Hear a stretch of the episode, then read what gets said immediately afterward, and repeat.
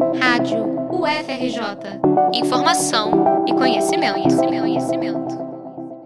Nesta semana, a Maternidade Escola da UFRJ vai promover três eventos para falar sobre a importância do aleitamento materno: dois com caráter acadêmico e um voltado às mulheres atendidas pela unidade. No dia 24, quarta-feira, das 8 ao meio-dia, ocorre no Auditório Nobre da Unidade o sexto Seminário de Aleitamento Materno. No dia 25, quinta-feira, também no período da manhã e no mesmo auditório, é realizado o primeiro curso de sensibilização no método canguru. Esses dois eventos são para profissionais, pesquisadores e estudantes da área da saúde. Para participar, é preciso fazer inscrição antes das atividades. Também no dia 25, a partir das 10 da manhã, no ambulatório da maternidade escola, ocorre ainda a roda de palhaço com as gestantes, mitos e verdades. O momento de conversa e acolhimento é aberto ao público e acontece na sala de espera do ambulatório da maternidade a partir das 10 horas. As ações fazem parte do Agosto Dourado, que é o mês dedicado ao incentivo à amamentação, de acordo com a Organização Mundial da Saúde, OMS.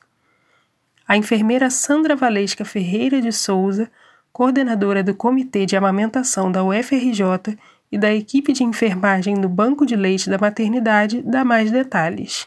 Então, esse ano nós focamos em quê?